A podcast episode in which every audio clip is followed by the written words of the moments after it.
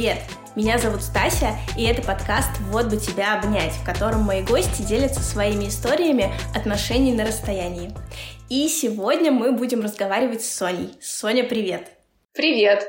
Расскажи, пожалуйста, сначала немножко о себе. Хорошо, пару слов. А, меня зовут Соня, мне 31 год. Я из Санкт-Петербурга, там я родилась и выросла. И уже последние 10 лет я живу в Москве, куда я переехала по любви. О, спойлеры подъехали. Тогда давай перейдем к тому, прекрасному человеку, из-за которого ты переехала в столицу. Да, сейчас это уже мой муж. Летом будет уже 8 лет, как мы женаты, и будет 10 лет, как мы вместе. А в свое время, когда мы только познакомились, Костя, он э, учился в аспирантуре, я только закончила институт, и мы были еще юными вчерашними студентами. А он из Москвы или просто учился в Москве? А Костя коренной москвич, а я коренная петербурженка. Вот, и мы еще Ох. иногда шутим, да, что Москва такой огромный город, а там он себе девушку не нашел, и пришлось ехать в другой город за ней. Как вы познакомились? А, мы познакомились в интернете, но не, там, не на сайтах знакомств, ничего такого. Мы познакомились в блогах. А, в то время еще было очень модно писать не микроблоги, а прям такие серьезные блоги. Это был такой период, когда был в расцвете тот же ЖЖ.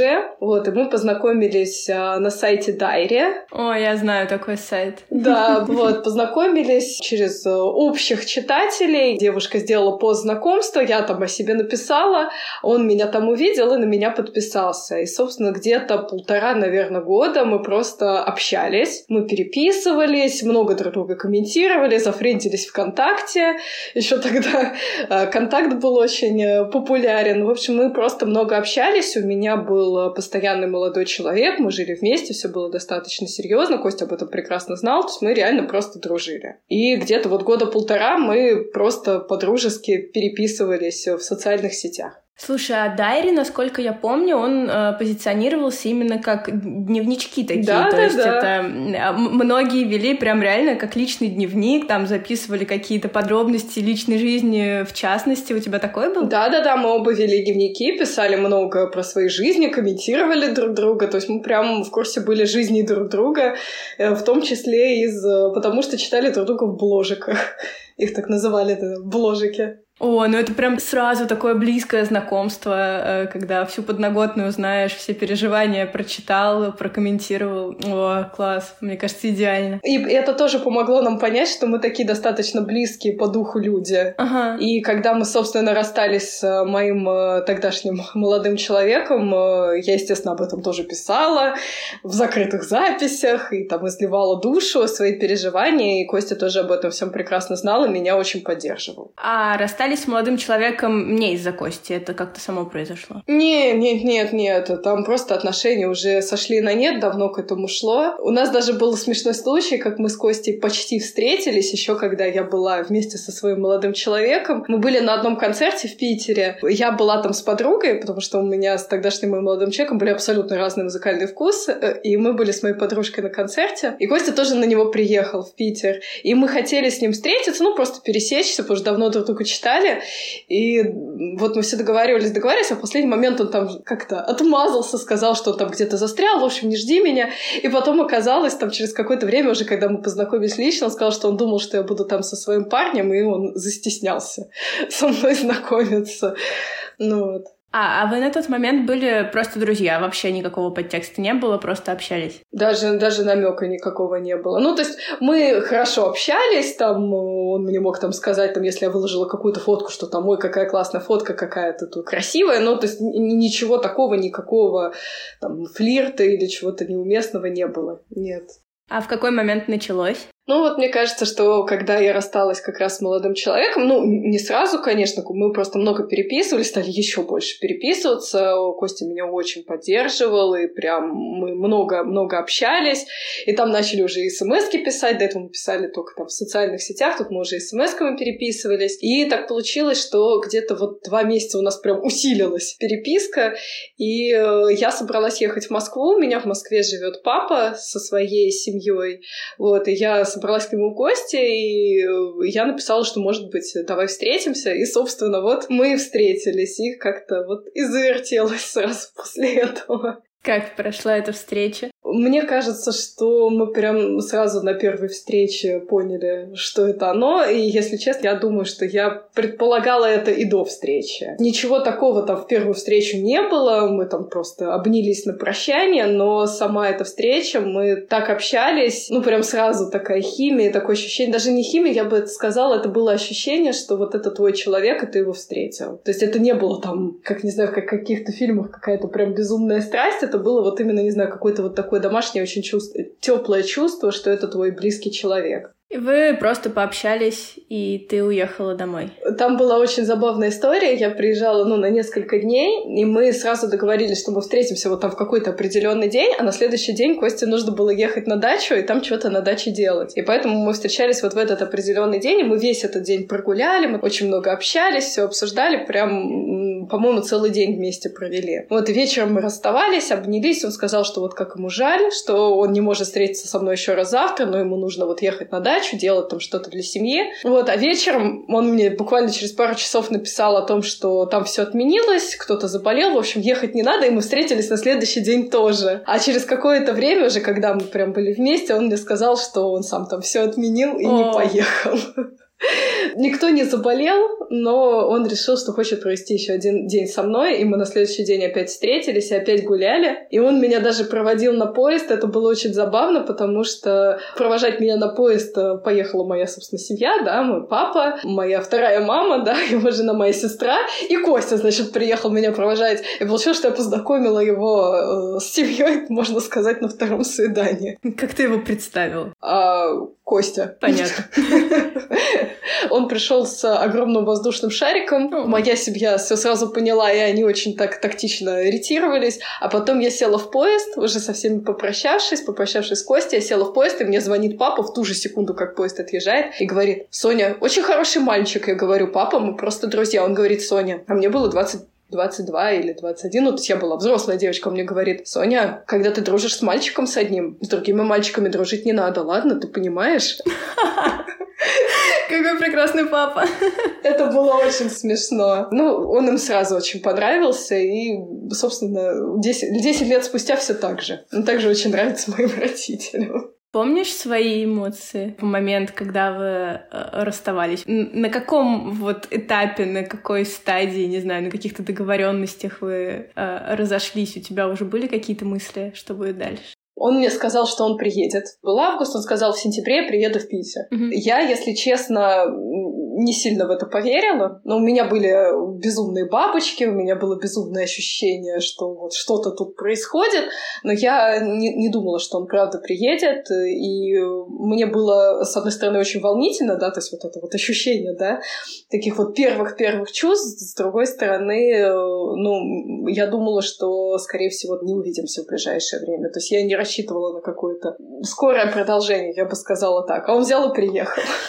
А как в этот момент строилось ваше общение? Вы переписывались, созванивались? Переписывались просто нон-стоп, и в этот момент мы не созванивались. Мы просто все время, все время переписывались ВКонтакте. Я не помню, какие тогда были мессенджеры, но прям вот все время с утра до ночи. Обязательно всегда там доброе утро, обязательно спокойной ночи, обязательно в течение дня все время писали друг другу. И мы не созванивались весь этот период, и я помню, что вот где-то через месяц он ко мне все-таки приехал, и э, я поняла, что он уже едет на вокзал, чтобы ко мне ехать, а мы с тех пор, как виделись, даже ни разу не разговаривали. И я подумала, что это, наверное, будет очень неловко. И я ему позвонила, и мы перед его поездом поговорили по телефону. Ты успокоилась? Да, мне стало легче. Еще я вот сейчас вспомнила, как раз пока с тобой разговаривала, что у нас была такая традиция, я очень любила писать письма. И мы писали друг другу письма. Кроме того, что мы все время переписывались, мы еще раз в несколько дней писали друг другу большие письма. По e-mail, не почтой России отправляли. Нет, тогда бы мы еще долго бы общались. Нет, это были письма по имейлу, но они были большие, длинные, такие трогательные прямо. Это было про, про чувства. Про чувства. И мне кажется, что Костя было... Он такой, он более закрытый, такой интроверт. Мне кажется, ему было тяжеловато сначала, но это правда было так очень трогательно. Мне, мне, я даже потом, пару лет спустя их перечитывала, это было прям так мило. О, это прекрасно. Невероятно просто. Так, Костя приехал в сентябре, практически нежданно. Как все прошло? Ну, собственно, с сентября мы считаем с конца августа, но на самом деле вот прям когда мы поняли, что мы встречаемся, такое странное, странное выражение, но мы поняли, что мы встречаемся именно в сентябре. Но вот в сентябре он приехал, я его встретила, там уже был первый поцелуй, и там прогулки за ручку, то есть вот это вот все прям совсем романтичное началось с вот этого его приезда в сентябре. Он приехал, мне кажется, дня на 3-4, прям сразу поселился у меня на эти 4 дня, и, в общем, все было прям очень очень быстро. И когда он уезжал, случилось еще кое-что очень неожиданное, потому что уезжая, он сказал, что хочет быть со мной, и уезжая, он сказал, что вообще видит, чтобы мы жили вместе. Для меня это был такой немножко шок, если честно, потому что я была к этому не готова. То есть он мне очень-очень-очень нравился, у меня было безумное вот это вот ощущение влюбленности, но я была не готова к тому, что это будет так быстро, и, честно, я очень испугалась. И хочу сказать и отметить его чувство такта, то есть он понял, что, возможно, он меня немножечко поторопился этой историей, и он очень тактично потом на меня с этим вообще не давил, пока я не была готова к этому,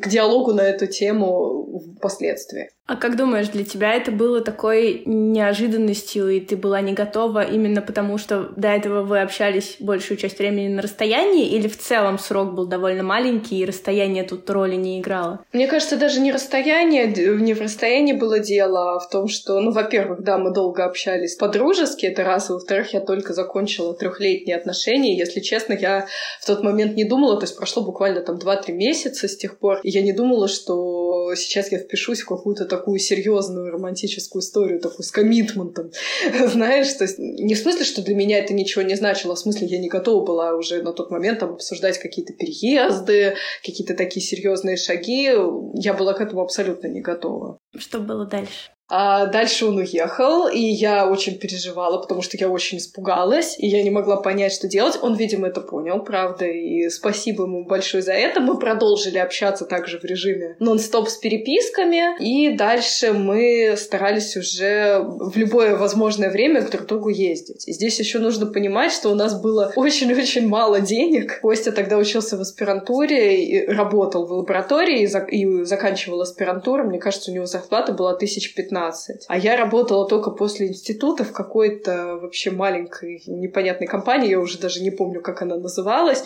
и моя зарплата была там, ну, может, тысяч двадцать. Ну, то есть денег было прям мало. И более того, эта компания еще и постоянно задерживала мне зарплату, и, в общем, на какие-то там последние деньги какими-то жуткими плацкартами мы друг другу катались там каждые там 2-3 недели, и в таком режиме это продолжалось, наверное, ну, не знаю, может быть, месяцев пять. Иногда получалось, что я приезжала на подольше, да, бывало, что я помню, я взяла отпуск на неделю, приехала к нему на неделю. Но по большей части это были выходные. Ну, может быть, там три дня. Ну, такие вот короткие визиты друг к другу. И так мы ездили, наверное, вот до того момента, когда мы опять вернулись к обсуждению того, что, наверное, нам нужно все-таки все-таки как-то съехаться, потому что, ну, уже было ощущение, что это действительно, ну, серьезно, а не просто не просто мы друг другу катаемся, это серьезно, и дальше мы уже начали обсуждать, собственно, вообще будем ли мы это делать, в какие сроки и куда. Вопрос, куда тоже стоял остро, потому что я жила тоже в большом городе, и как и он, да, не в столице, но тем не менее. И мы реально какое-то время достаточно серьезно обсуждали, Олег, тебе или ко мне. Как было принято окончательное решение, куда вы едете? Сейчас пытаюсь вспомнить, как, как мы это точно решили. Но мне кажется, что основную роль здесь сыграло, что у меня с вот этой моей прекрасной компанией ничего не клеилось, и я, в принципе, понимала, что мне нужно принимать какие-то, в том числе и карьерные решения, потому что я все равно девушка амбициозная, я не видела себя на этой непонятной работе. А Костя, он все равно учился в аспирантуре, и, естественно, тогда до всех этих дистанционных digital обучений был еще очень далеко, и, естественно, он должен был делать это очно. И мы решили, что, ну, по крайней мере, сейчас это будет Москва. Вот, а дальше посмотрим. Но, как говорится, нет ничего более постоянного, чем временное. Собственно, 10 лет спустя так в Москве мы и живем. Ну и со стратегической точки зрения это, конечно, было правильное решение. И он мне говорит, все, переезжай ко мне.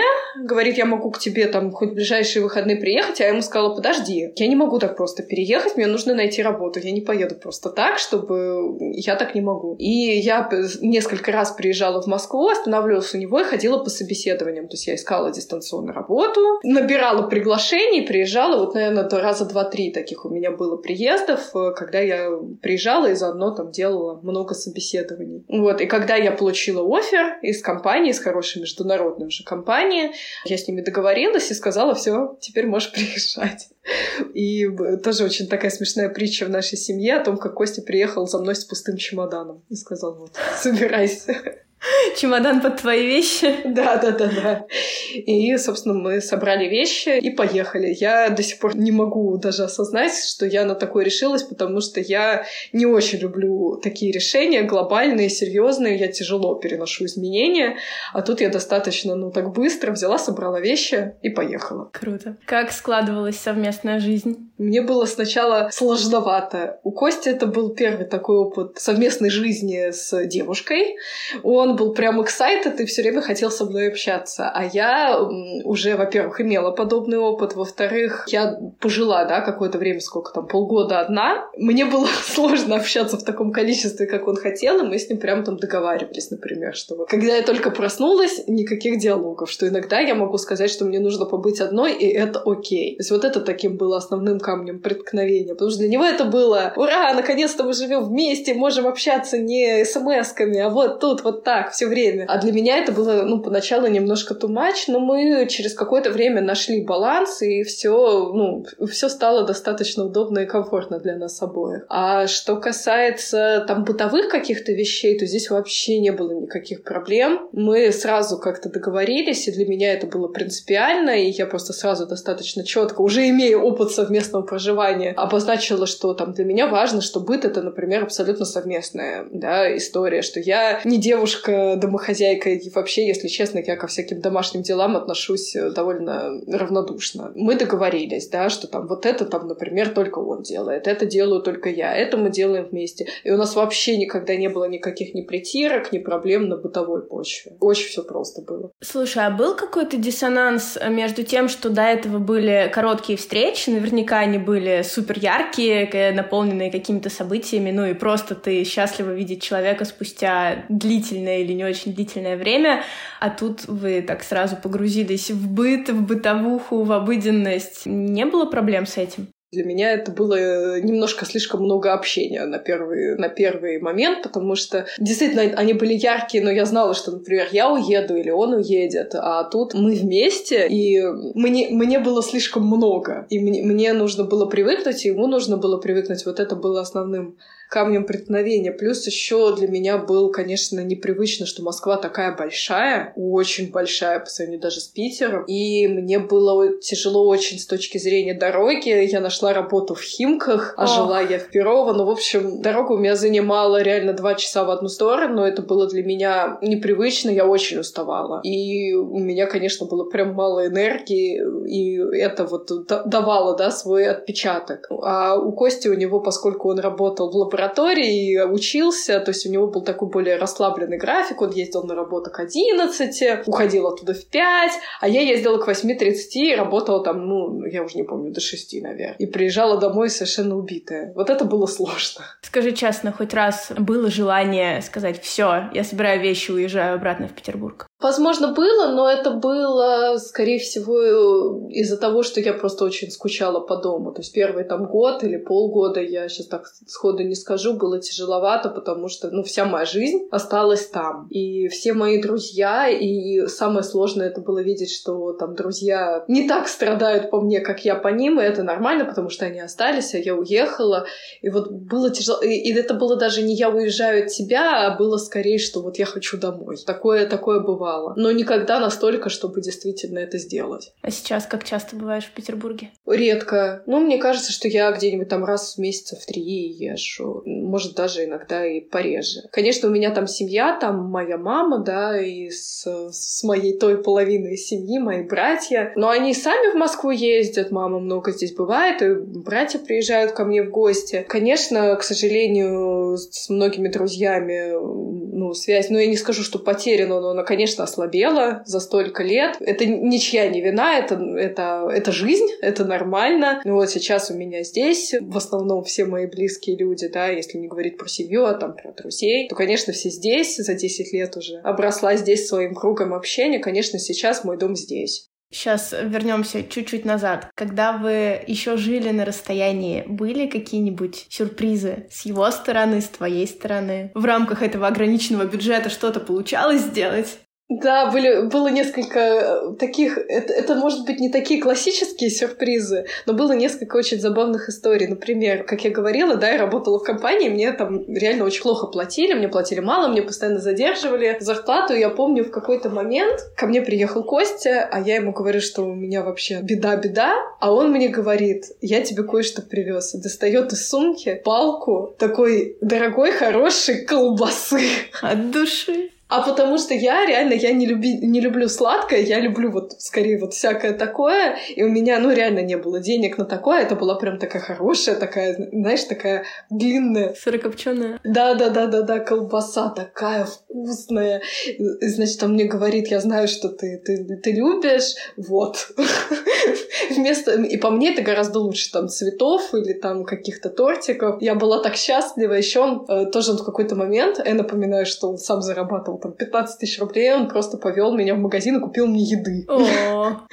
Еще у нас есть очень классная история. Э, я только переехала в свою, в свою квартиру, и, естественно, будучи молодой и не очень много зарабатывающей девушкой, я набрала мебели со всех, с кого можно. В частности, мама отдала мне шкаф шкаф-купе, значит, и он уже там переезжал несколько раз каких-то квартир на квартиру, и, значит, в этом шкафу не хватало каких-то деталей, непонятно было вообще, как его собирать. И э, я вызвала мастера, специалиста по шкафам. Он посмотрел, сказал, не, вообще не вариант, ничего не получится, деталей нет. И на следующий выходный ко мне приехал Костя, я, э, а он приехал, по-моему, еще на пятницу, я, в общем, ушла на работу, оставила. Он, значит, поел, посмотрел сериал еще поел, значит, ему стало скучно, он собрал мне этот шкаф. И я прихожу, а там стоит шкаф, и я говорю, «А как ты его собрал? Это же вообще невозможно возможно, и мастер, которому я готова была заплатить деньги, не смог. Он такой, ну, я там сходила в Максидом, я там чего-то... В общем, вот я собрал шкаф, это было вообще несложно. И в этот момент я подумала, какой же ты классный.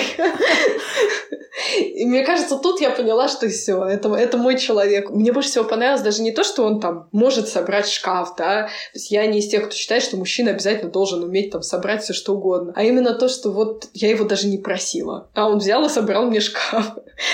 И мои вещи, там, они у меня были разложены по всей квартире, их некуда было девать, и вот я положила их наконец-то в шкаф. Это было просто какое-то невероятное счастье. В общем, мы очень практичная пара, мы, правда, не супер романтики оба, поэтому наши романтичные сюрпризы — это шкаф и колбаса. Путь к сердцу девушки лежит через шкаф. И колбасу. И колбасу, ага. Класс. К моему точно. Слушай, а ссориться на расстоянии приходилось? Мне кажется, именно серьезных ссор у нас, наверное, не было. Были какие-то такие недопонимания немножечко. Помню нашу первую ссору, она была у нас уже когда нет, мы еще не жили вместе, но когда я приехала на неделю, вот в наше первое такое долгое совместное проживание, да, пребывание, была тогда и наша первая ссора. А вот именно на расстоянии как-то нет. Видимо, мы в переписке милые. Э, последний вопрос.